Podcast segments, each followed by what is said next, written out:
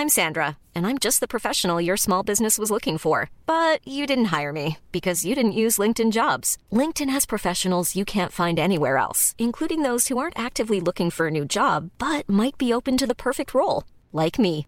In a given month, over 70% of LinkedIn users don't visit other leading job sites. So if you're not looking on LinkedIn, you'll miss out on great candidates like Sandra. Start hiring professionals like a professional. Post your free job on linkedin.com/people today.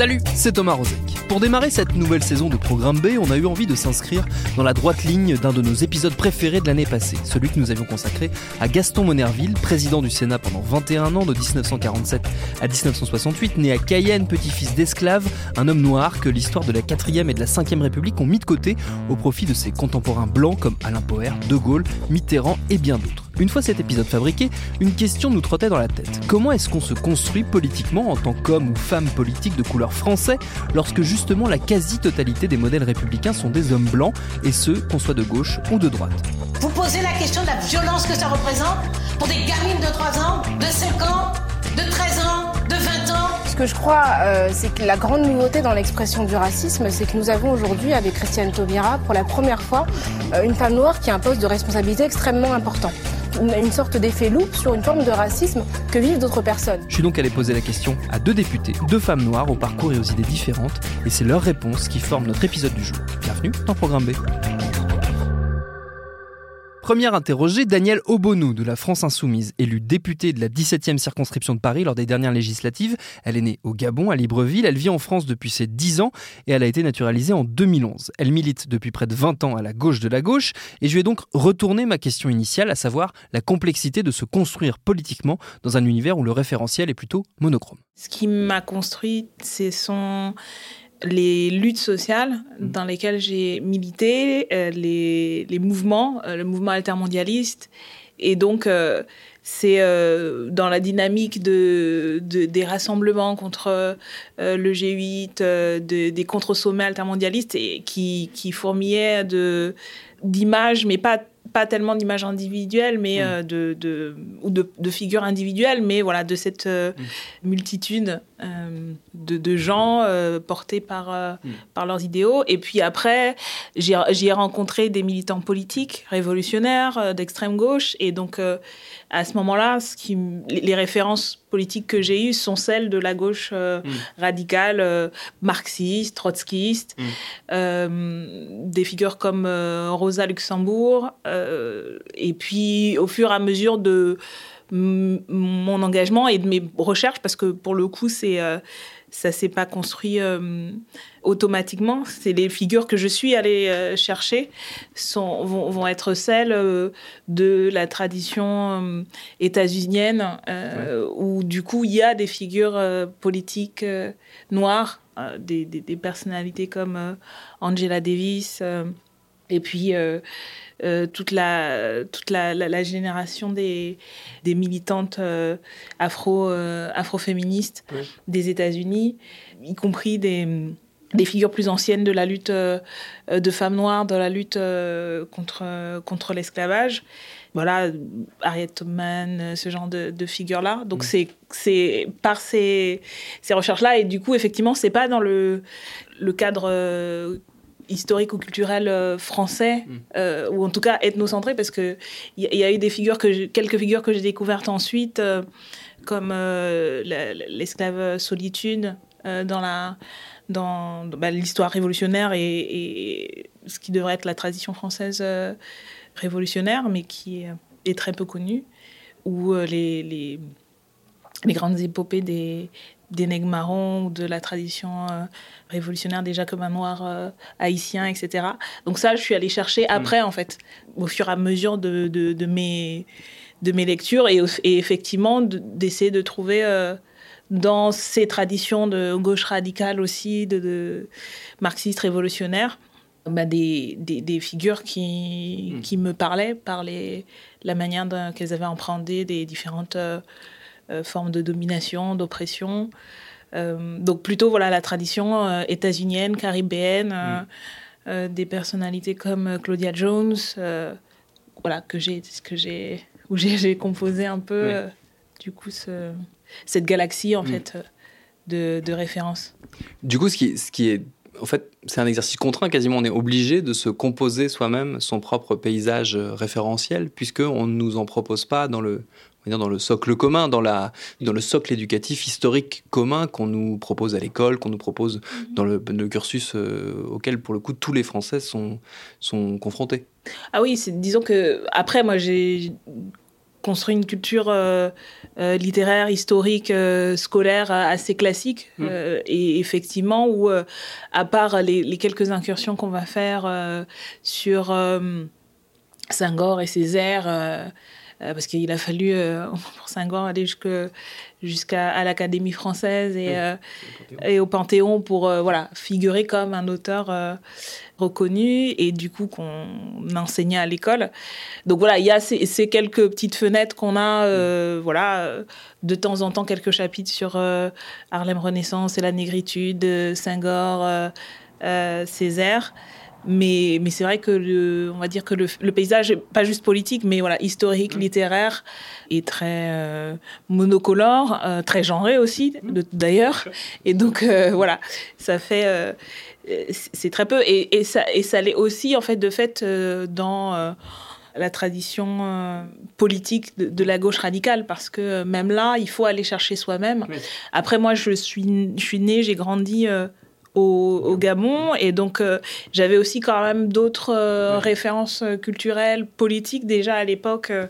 Bah, les, figures, les grandes figures de la lutte contre l'apartheid, des, femmes comme Winnie Mandela, comme Myriam Makeba, des personnalités comme Nelson Mandela, voilà, marquaient, mm. ont, marqué ou, ou des des figures politiques comme Thomas Sankara, enfin les, héros de la lutte euh, des luttes de libération, euh, faisaient partie euh, voilà, de, ces références culturelles, on va dire de base, que j'avais un peu acquises bah, par, le, par, la, par sociabilité de, de là où je suis née, où j'ai grandi, et de ce que, que j'avais aussi un petit peu glané ici et là. Mais en plus, comme j'étais à l'école l'école française, on n'apprenait pas beaucoup, euh, justement, ces, ces, figures-là. Mais disons que j'ai aussi eu ce, cette, euh, cette, euh, cet apport-là, mm. voilà, familial et, et, culturel de là où je suis née, où j'ai grandi, et où, du coup, dans les années 80, avec voilà, toutes les luttes.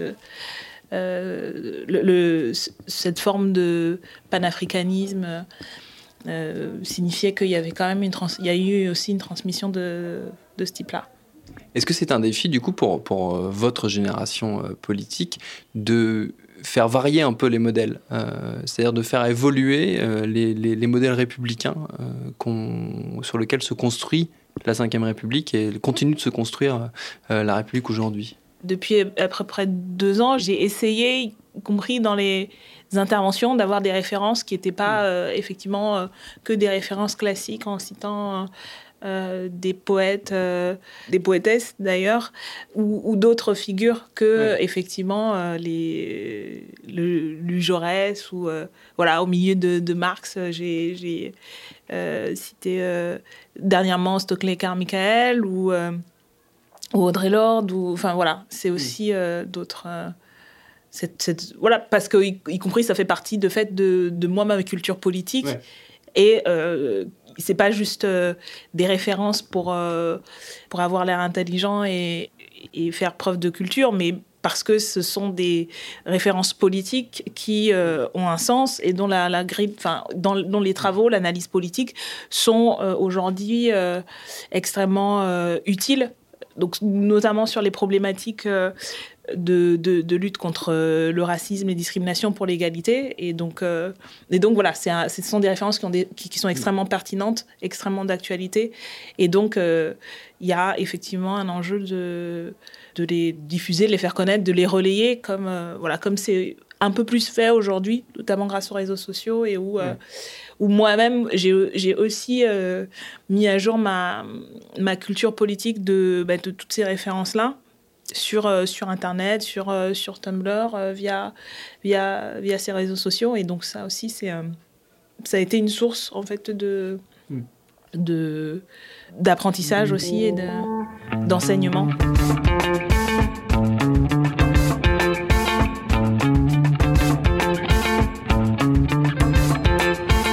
Évidemment, cette question des références politiques qui nous guide pour cet épisode, elle concerne toutes les tendances. La gauche, on l'a vu, la droite, et même celles et ceux qui revendiquent le dépassement des anciens clivages et donc des anciens modèles. C'est le cas de Sira Silla, député également, mais pour la République en marche, élue dans la quatrième circonscription de Seine-Maritime, celle où ses parents sénégalais se sont installés et où elle est née et a grandi. Je ai donc soumis, comme à Daniel Obono, notre interrogation. Déjà, moi, c'est euh, mon premier engagement politique. Hein. Je n'ai pas fait de politique avant. Euh, j'ai fait beaucoup d'associatifs. Et moi, au cours de ma vie, je me suis jamais euh, défini par rapport à ma couleur de peau. Donc, euh, je ne me suis pas construit politiquement par rapport à blanc ou noir. C'est des idées. Donc, moi, ce n'était pas un sujet pour moi. Et en revanche, plus on est en politique, on voit que finalement la couleur de peau c'est un sujet. Mais pour moi, euh, dans ma vie, avant tout, j'étais Syracilla. Ouais. Euh, point. Voilà. Vous dites en, politique, on se rend compte que c'est que c'est un sujet, c'est-à-dire euh, concrètement. je pense que c'est peut-être curieux de, que, de dire ça, mais j'ai jamais autant ressenti que je suis noire euh, que maintenant en fait. Ouais. Et on a vu que lorsqu'on est arrivé à l'Assemblée nationale. Euh, il y a eu beaucoup d'articles là-dessus, et c'est très bien parce qu'aussi, et ce n'est pas seulement une histoire de couleur de peau, c'est aussi une histoire de catégorie euh, sociale. Euh, les femmes et hommes politiques, euh, globalement, ne représentent pas l'ensemble de la société à la hauteur de ce que ça devrait être. C'est pareil dans le monde de l'audiovisuel. Et ben, moi, je travaille plus sur les sujets Afrique aussi. C'est peut-être aussi pour cela que ce sujet est plus récurrent. Hmm. Du coup, en termes de, de modèles, d'idées, de, personnes de référence, vous êtes construit grâce à qui, tout simplement? En fait, moi, j'ai eu le goût de la politique euh, grâce à mon père qui était euh, passionné de politique. Et donc, j'ai. Enfin, les débats, euh, j'ai lu beaucoup de bouquins et je ne me suis aucunement construit sur, sur des personnes. Après, j'ai des figures politiques que je trouve exceptionnelles, comme Simone Veil, comme Christiane Taubira, qui est aussi, un, par rapport à la couleur de peau, un symbole, mais qui, qui ne rayonne pas par rapport à sa couleur de peau, mais parce que c'est une excellente femme politique, brillante, qui a de l'aura, qui a une culture exceptionnelle. Hmm. Donc, enfin, c'est moi vraiment la couleur de peau, c'était pas. Je me suis pas construit par rapport à un homme ou une femme. Hmm. Euh, la politique m'a passionné. Moi, je suis quelqu'un d'engagé. Je suis dans le milieu associatif depuis longtemps. J'ai voulu m'engager, hmm. euh, tout simplement. Et euh, voilà, c'est. J'ai construit mes idées par rapport à ma vie, par rapport à mon entourage, aux valeurs que mes parents m'ont inculquées, voilà, aux principes républicains. Et justement, si on veut que l'Assemblée, ou de manière générale le monde politique euh, et, le monde public, euh, c'est-à-dire l'audiovisuel et, toutes ces sphères, euh, on va dire toutes les sphères du débat public, soient plus proches de la réalité de ce qu'est la diversité de la, de la société française, il faut que des figures issues de la diversité émergent. Bien entendu. Et c'est pas le cas, donc ils doivent prendre leurs responsabilités et euh, mettre des personnes issues de la diversité à des hauts postes à responsabilité. Mm. Parce qu'il y en a, ça existe. Et euh, je suis euh, peiné de voir que sur les services publics, par exemple, c'est pas le cas. Mm. Donc que font les responsables? Mm. C'est eux qui ont, qui ont la main là-dessus et ils peuvent le faire. la société française est multiculturelle et il est, c'est bien de parler, mais il faut passer à l'action. À un moment, il mm. faut, faut, des, actes forts, quoi. Mm. Euh, des actes forts. La question de la visibilité, on a parlé avec le président de la République, par exemple, la semaine dernière.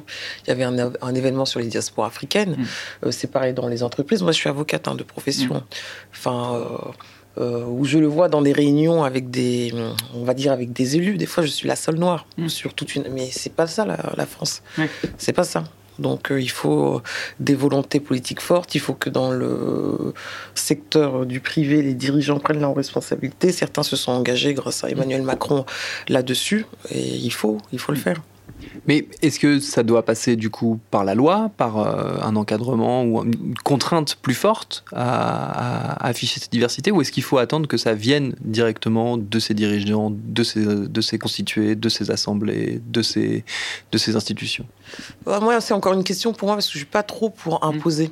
Et je relis ça à la question des femmes, où euh, on va dire, on parle d'égalité euh, femmes-hommes depuis, depuis des années et des années. En fait, euh, euh, le compte n'y est pas. Donc moi, sur ce, par exemple, l'égalité femmes-hommes, je me suis dit peut-être qu'il faut finalement imposer. Quand on voit un pays pour- comme le Rwanda, je suis président du groupe d'amitié euh, Rwanda-France, euh, la présidente de l'Assemblée est, une femme, ils ont imposé, ils ont imposé des choses. Donc est-ce qu'il faut vraiment, ce serait malheureux, moi j'ai pas envie qu'on impose, mais si à un moment ça bouge pas, bah, peut-être qu'il faudra imposer. Mais ce qui veut dire discriminer en fait, et c'est ça qui me dérange. Mm. Moi, je me suis euh, certain, et moi j'ai pu aussi le ressentir, on est traité comme des Français de seconde zone, alors que l'on est né en France. On est peut-être même plus français que, que certains, j'aime pas trop le terme blanc. hein. Moi, je suis, euh, mes parents sont originaires du Sénégal. Le Sénégal était euh, euh, un territoire d'outre-mer avant. Voilà, donc je suis né en France et, et, ce sentiment, je l'ai eu en ayant le parcours que, que j'ai eu. hein. J'ai été à l'université, je viens d'un quartier, j'ai été à l'université, je suis devenue avocate. En fait, il faut que les Français comprennent qu'il y a une part d'Afrique aussi en eux, quoi, parce que le destin de la France est lié aussi euh, à l'Afrique. Mm. Et euh, je veux dire, c'est un peu tabou, on n'en parle pas trop de ces choses-là, mais euh, il faut mettre les pieds dans le plat. Mm. Et ça, le président le fait sur les thèmes des diasporas. Moi, je travaille sur les diasporas africaines, je vais partout dans toute la France. C'est criant, il faut que les gens prennent leurs responsabilités. Est-ce que finalement aussi, hein, l'un des problèmes, c'est qu'on n'apprend pas cette histoire-là euh, à l'école, qu'on n'apprend pas ces liens, qu'on n'apprend pas cette diversité tout simplement euh, à l'école, les liens avec l'Afrique, les liens avec euh, le Maghreb. Euh, Vous avez totalement raison, tout part de l'éducation. Et euh, on ne nous l'a pas euh, assez euh, expliqué euh, à l'école. Euh, il n'y a pas très longtemps, nous avions commémoré l'abolition des traites et des esclavages. J'étais ravi que le président de la République prenne position et dise il faut revoir les manuels scolaires. Au programme, on va plus expliquer aussi les, les choses positives. En fait, nous, à l'école, on nous a présenté les choses plutôt négativement. Donc tout part de l'éducation, euh, oui, et dès le plus jeune âge, il faut expliquer euh, vraiment l'histoire de la France et de l'Afrique, les liens, valoriser ce qu'il y a à valoriser, euh, montrer, euh, parce qu'il y a beaucoup de points qui nous rassemblent en fait. Et ça, c'est dès le plus jeune âge. Et en effet, oui, ça n'a pas, euh, ça n'a pas, euh, enfin, c'est pas fait.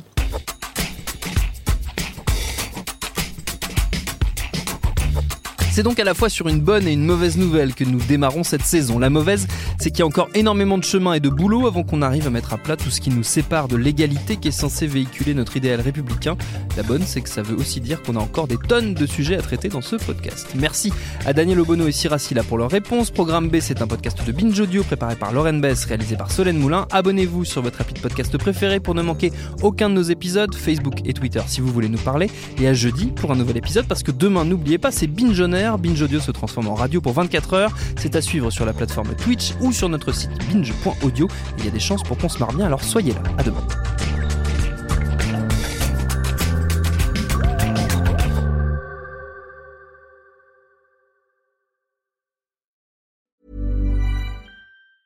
Planning for your next trip? Elevate your travel style with Quince. Quince has all the jet setting essentials you'll want for your next getaway, like European linen, premium luggage options, buttery soft Italian leather bags, and so much more. And is all priced at 50 to 80% less than similar brands. Plus, Quince only works with factories that use safe and ethical manufacturing practices. Pack your bags with high-quality essentials you'll be wearing for vacations to come with Quince. Go to quince.com slash pack for free shipping and 365-day returns.